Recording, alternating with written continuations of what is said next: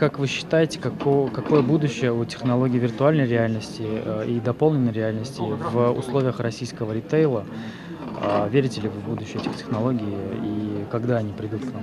Ну, смотрите, здесь все зависит от конкретной индустрии. А, мы видим, что виртуальная реальность, она принципиально меняет э, там, ряд индустрий, там, в первую очередь там, обучение, продажа недвижимости, например. И мы видим тоже, что это новые технологии, которые могут э, немножко улучшить формат взаимодействия между магазином и покупателем с точки зрения сектора продажи мебели, там, интерьерных решений. Э, сейчас уже есть э, некоторые в мире примеры, но я так, может быть, э, коротко, это когда создается какая-то типовая планировка квартиры, в принципе, их может быть достаточно много различных вариантов.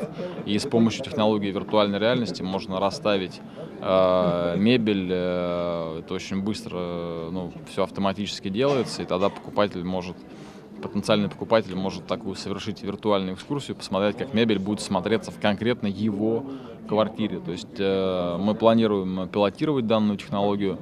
Э, мне кажется, что это может дать серьезную дополнительную ценность для покупателей вот, и помочь им э, принять решение с выбором. Спасибо. А есть ли какие-то, какой-то месседж э, главный, один или два, который вы вынесли из этого мероприятия а что, что, что, что было для вас э, особенно важным?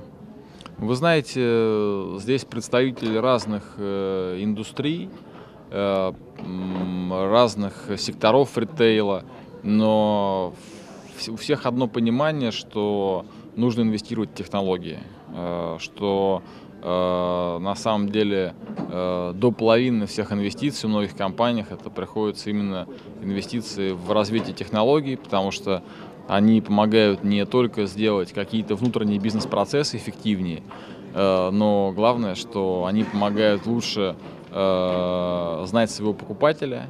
И в моем понимании, тот, кто будет это делать лучше других, э, тот получит неоспоримое конкурентное преимущество.